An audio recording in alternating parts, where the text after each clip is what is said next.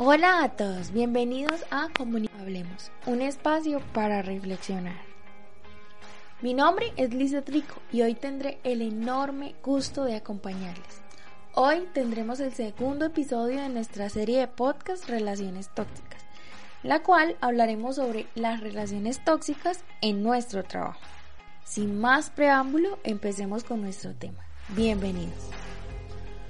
Todos hemos tenido la mala fortuna de tratar con personas narcisistas o manipuladoras o simplemente con falta de amor en su corazón que no les permite establecer relaciones sanas y constructivas. Las personas con las que podemos llegar a tener algún tipo de relación tóxica puede ser un colega, un socio, un jefe, un empleado o hasta nuestros clientes aunque pueda llegar a tenerse un contacto por un periodo de tiempo muy corto, eh, ese tiempo corto puede llegar a significar un mal rato, un mal día, debido a cómo nos relacionemos con ellos en nuestro trabajo. Nos podemos llegar a sentir muy mal e incómodos. El pensar que tu carrera, tu trabajo, tu reputación profesional, tu bienestar pueden estar en riesgo debido a este tipo de dificultades. Puedes llegar a sufrir su frustración y que estas dificultades no tienen escape ni solución, porque a la vez sientes dependencia de tu trabajo, porque este es el sustento de tu familia y tuyo. Estas relaciones tóxicas con el equipo o jefe afectan al trabajo, pero también tienen consecuencias en otros aspectos de la vida, la relación con la familia, el estado de salud, llevando a desarrollar síntomas como estrés, insomnio, inseguridad, fatiga y baja autoestima. quiero regalar un versículo, Filipenses 2, 3. No hagan nada por egoísmo o vanidad, más bien con humildad consideren a los demás como superiores a ustedes mismos. Bueno, ahora hablemos de cómo solucionar problemas por relaciones tóxicas en el trabajo. Lo primero y lo que la mayoría de personas hacen es cambiar de trabajo. Coleccionar trabajos en búsqueda del ambiente adecuado puede ser la solución, pero al final uno siempre acaba tropezando con la misma piedra que le llevó a abandonar el anterior empleo.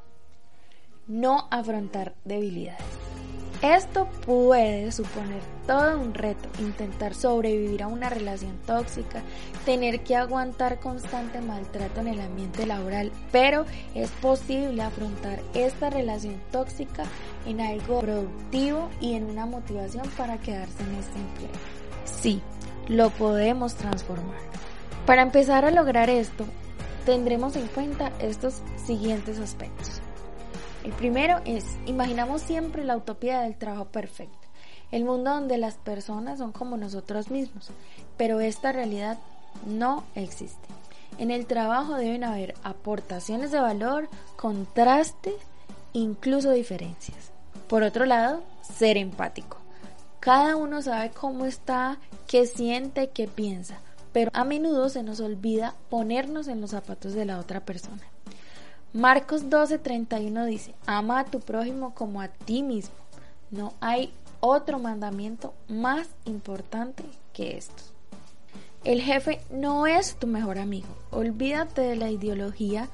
En el ámbito laboral desarrollamos nuestras capacidades profesionales. No es necesario compartir nuestra vida personal.